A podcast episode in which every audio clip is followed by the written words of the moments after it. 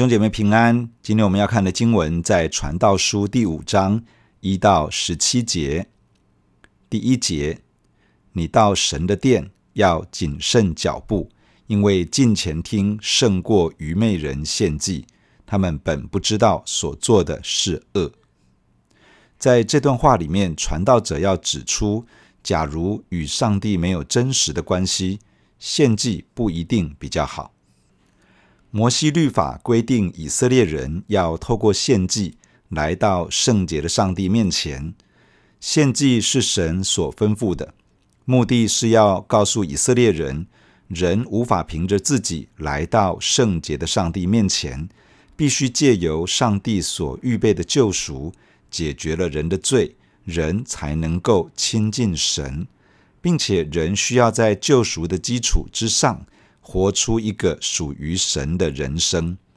然而，在这里，传道者描述出有人献祭，却没有真正和神建立关系。神真正重视的是人与他的关系，而人与神之间的关系是要真的以上帝为上帝，用上帝配得的来对待他，用上帝应得的来回应他。人在上帝的面前，最重要的是回应他的爱，与他建立亲密的关系。神配得我们在爱中降服自己，在他的面前成为一个顺服神的人，去遵行他那善良、纯全、可喜悦的旨意。因此，来到神的面前，最重要的是带着一个聆听的态度，领受神对我们的生命说话，使我们知道。有什么地方需要回转到神的面前？什么地方需要被他的爱更新？什么地方需要放下自我？什么地方需要跨出信心的脚步？只有神完全认识我们，我们需要敞开心，让神有机会向我们的心说话，使我们与他之间的阻碍可以挪去，使我们可以与他同行。我们也需要在神的面前领受他对我们的吩咐。聆听他对我们的引导与带领，使我们走在他的旨意之中，成为一个蒙神悦纳的儿女。因此，献祭固然重要，但更重要的是敞开心来聆听神的话语。人天然的倾向里面，容易用宗教仪式来取代心灵诚实的敬拜，容易用参与事工来取代与神之间。建立相爱的关系，容易用满足一套规定来取代生命真正的降服与改变。当人活在自我中心的里面，而不愿意被扭转与改变的时候，他的献祭、他的宗教活动、他的事工、他的符合规定，都没有真的与神建立关系。他所做的，如同愚昧人献祭一样，他甚至没有意识到。自己所行的，在神的眼中看为恶，千万不要弄错了焦点。真正的重点是我们与神的关系。第二节，你在神面前不可冒失开口，也不可心急发言，因为神在天上，你在地下，所以你的言语要寡少。事物多就令人做梦，言语多就显出愚昧。在这里，传道者指出，假如没有正确的态度，祷告很多不一定比较好。这段话的场景是在圣殿中，圣殿被称为万民祷告的殿。来到圣殿祷告是一个再自然不过的事情。然而，一个人在神的面前絮絮叨叨，只说不听，就成为一个在神的面前冒失开口、心急发言的人。来到神的面前，更重要的不是我想要说什么，而是神要对我说什么；不是我想要做什么，而是神要我做什么；不是我觉得这样，我觉得那样，而是神怎么看，神怎么想；不是他怎么没有这样，他怎么可以那样，而是神啊，我需要留意什么，我需要调整什么。神在天上，你在地上。传道者提醒一件事情：他是上帝，而我是人。他知道一切，他鉴察一切，他也掌管一切。他的意念高过我的意念，他的道路高过我的道路，他所看见的远超过我所看见的，他的判断远比我的判断更为准确。在罗马书十一章这样说：“深哉，神丰富的智慧和知识，他的判断何其难测，他的踪迹何其难寻。谁知道主的心？谁做过他的谋士呢？谁是先给了他，使他后来偿还呢？因为万有都是本于他，倚靠他，归于他。身处于地上的我们，若是没有神的眼光，我们在神的面前，很容易就是会冒失开口，心急发言。我们所说的话，正显出我们缺少属天的智慧以及思维。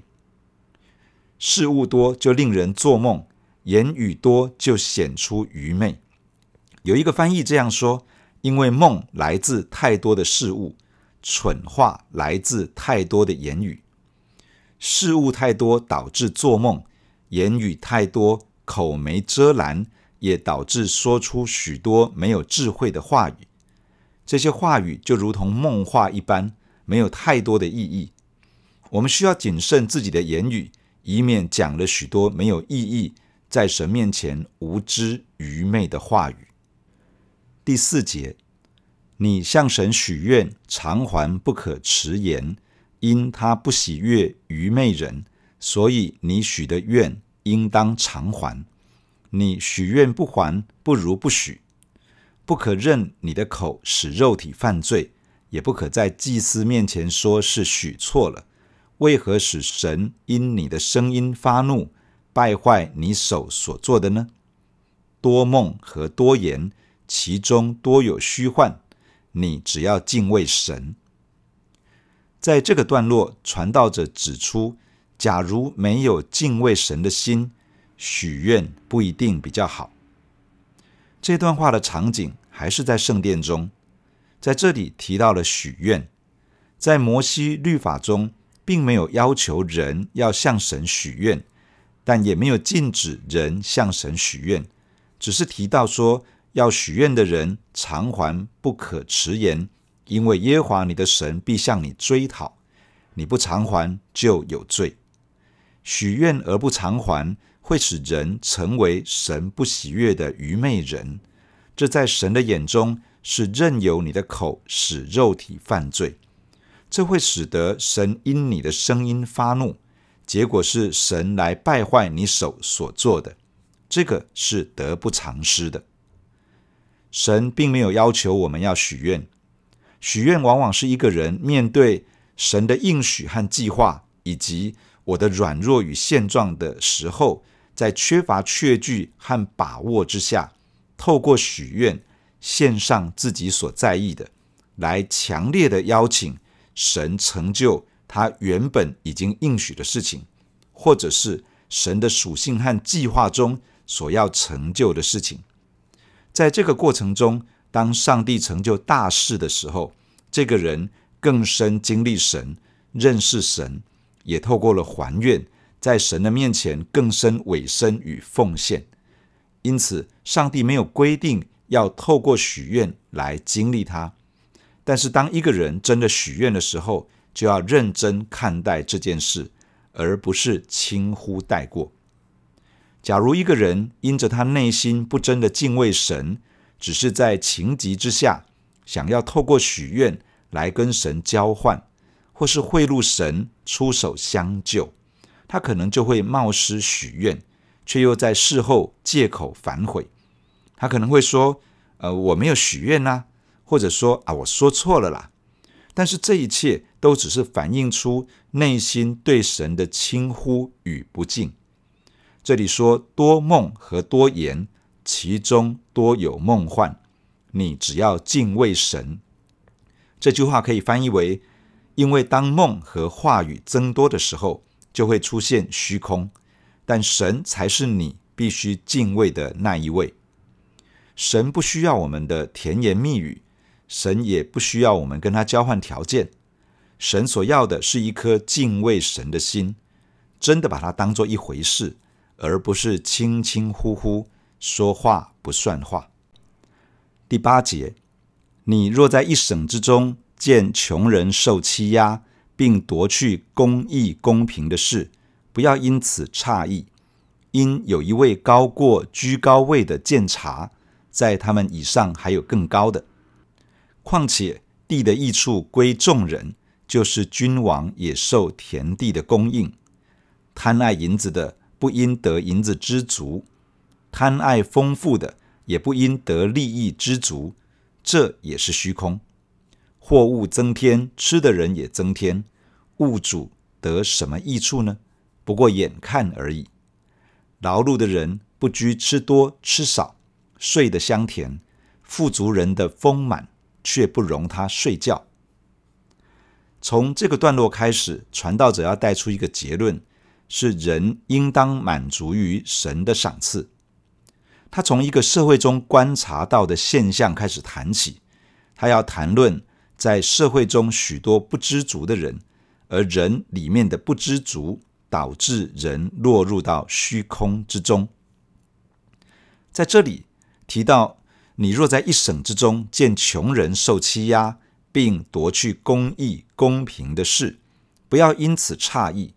这个意思是，假如你看到了政府对于穷苦无依的人，不但没有保护与照顾，反而任由一些有财有势的人去欺压他们，没有公平，也没有正义。那是因为在这些仗势欺人者的背后，有人在撑腰。这些撑腰的人，可能是比他更有财有势的人，也可能就是官府。而看到这样的事情，也不要惊讶稀奇，因为有一位高过居高位的监察，在他们以上还有更高的。鉴察原来的意思是有人在照顾，意思是说，在这些欺压别人的人的背后，在这些纵容恶势力的政府官员之上。有位置更高的人在罩着他们，这些位置更高的人，一方面支持着底下的人行恶，另外一方面也从底下的人收受好处。一个远离上帝的社会，很容易就会产生一个集体犯罪的集团，运用公权力，运用既有的势力，层层欺压，层层牟利，社会中。权柄结构越下层的人，就越是受到欺压剥削的一群。在这里说，况且地的益处归众人，就是君王也受田地的供应。在这个层层欺压与剥削的社会中，低层的农夫耕种的收获无法自己完全享用，还要供应上面各个阶层，满足他们的利益与所求。最后所剩的只够自己糊口，也没有太多剩下来的了。这种不公不义的社会结构是从哪里来的呢？是从败坏的人性里面的那种贪得无厌以及不知足而来。贪爱银子的不因得银子知足，贪爱丰富的也不因得利益知足。简而言之，一个贪字，一颗不知足的心。使得得着利益的人想要得到更多的利益，赚得金银者要取得更多的金银，利益驱使之下，造就了一个层层剥削又官官相护的结构。然而，人因此而知足，因此而快乐吗？其实没有。货物增添，吃的人也增添，物主得什么益处呢？不过眼看而已。欺压者必须维持他欺压的势力，剥削者必须保持他剥削的结构。这里面其实要花掉不少成本。其实一个人并不能真的享受多少，花在维系一个结构上面的代价，使得即使是在剥削结构的上层，也不一定真的能够享受多少。即便享受的比较多，下一个问题是他的内心不一定有安息。与真正的快乐，在这里说，劳碌的人不拘吃多吃少，睡得香甜；富足人的丰满却不容他睡觉。在底层这些劳碌的人，若是内心比较懂得知足，至少没有那么患得患失，也没有因为欺压别人而良心苛责。到了夜晚，可以心安理得的睡觉。而那些靠着层层剥削、官官相护而得到许多富足丰富的人，既患得之，又患失之，又要担心罪恶丑陋被揭发，又要承受良心的谴责，因着不知足带来一连串的不平安，连夜晚也没有办法好好的睡觉。说开了，其实还蛮虚空可笑的。第十三节。我见日光之下有一宗大祸患，就是财主积存资财，反害自己。因遭遇祸患，这些资财就消灭。那人若生了儿子，手里也一无所有。他怎样从母胎赤身而来，也必照样赤身而去。他所劳碌得来的，手中分毫不能带去。他来的情形怎样？他去的情形也怎样？这也是一宗大祸患。他为风劳碌有什么益处呢？并且他终身在黑暗中吃喝，多有烦恼，又有病患怄气。在这个段落中，传道者谈到一件很大的祸患，就是一个一心积存财富的财主，最后害了自己。他没有从财富中得到益处。财富反而成为他的祸患。这个财主遭遇祸患，意思是他投资错误，经营不善，结果遭受到极大的损失，把所有的财富都赔光了。他仍在养儿育女，但他已经失去了财富。事实上，就算他没有遭遇这样的祸患，他怎样从母胎赤身而来，也必照样赤身而去。他所劳碌得来的。手中分毫不能带去，他来的情形怎样，他去的情形也怎样。这是人生的真相。人来到这个世界的时候，没有带什么来；当他要离开世界的时候，他什么也带不走。传道者说，其实他是为风劳碌，因为他最后两手一摊，什么也不会跟着他去。不只是这样，这些为了钱财汲汲营营的人。终身在黑暗中吃喝，多有烦恼，又有病患怄气。他们常常日出不久就投入工作，不断想要赚取，直到晚上才停下来。他们吃饭的时间就只能够是天亮之前和日落之后。就算他们抓出时间在白天用餐，他们的心也多有烦恼，很多乌云，没有阳光。这种身心的状态。很容易导致疾病，失去健康。赚取钱财的本身并不是罪恶，但是贪财是万恶之根。有人贪恋钱财，就被引诱离了真道，用许多愁苦把自己刺透了。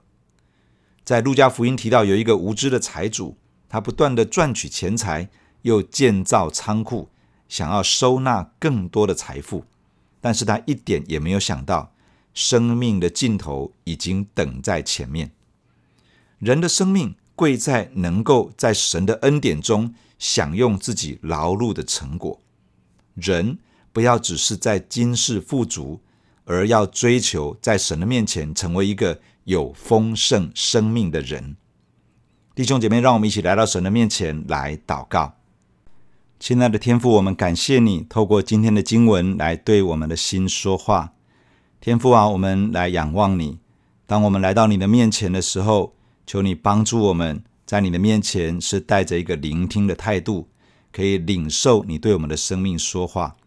天父啊，你施恩在我们的身上，帮助我们不会成为那个好像愚昧人献祭一般，不知道自己在行恶，因为没有真的在你的面前敞开自己，让你对我们的生命说话，没有真的敞开心。来聆听你在我们生命当中有什么样的心意，天父啊，你施恩在我们的身上，帮助我们真的重视跟你之间的关系，不是落在一个外在的一个行为里面，不是落在一个宗教仪式的里面，不是落在一个参与很多的工作、很多的事工、满足的规条里面，而是真正来到你的面前，用心灵诚实敬拜你，真正来到你的面前，跟你建立一个相爱的关系，真正的降服在你的面前，去经历生命的改变。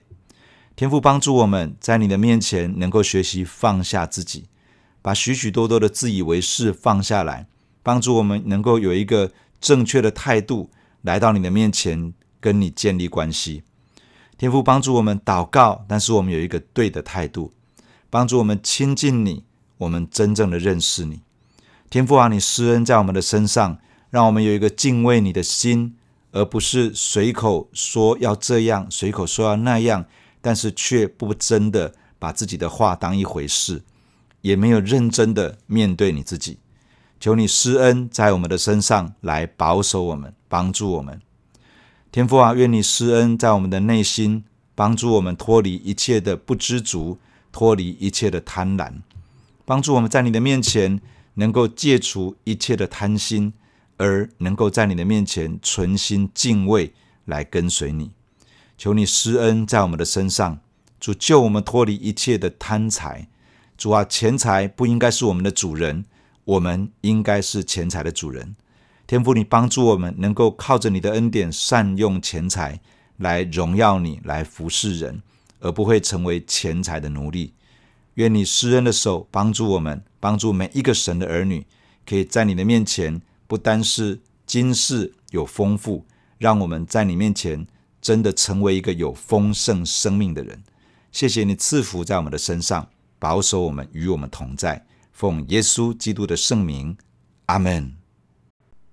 假如你喜欢我们的分享，欢迎订阅并关注这个频道。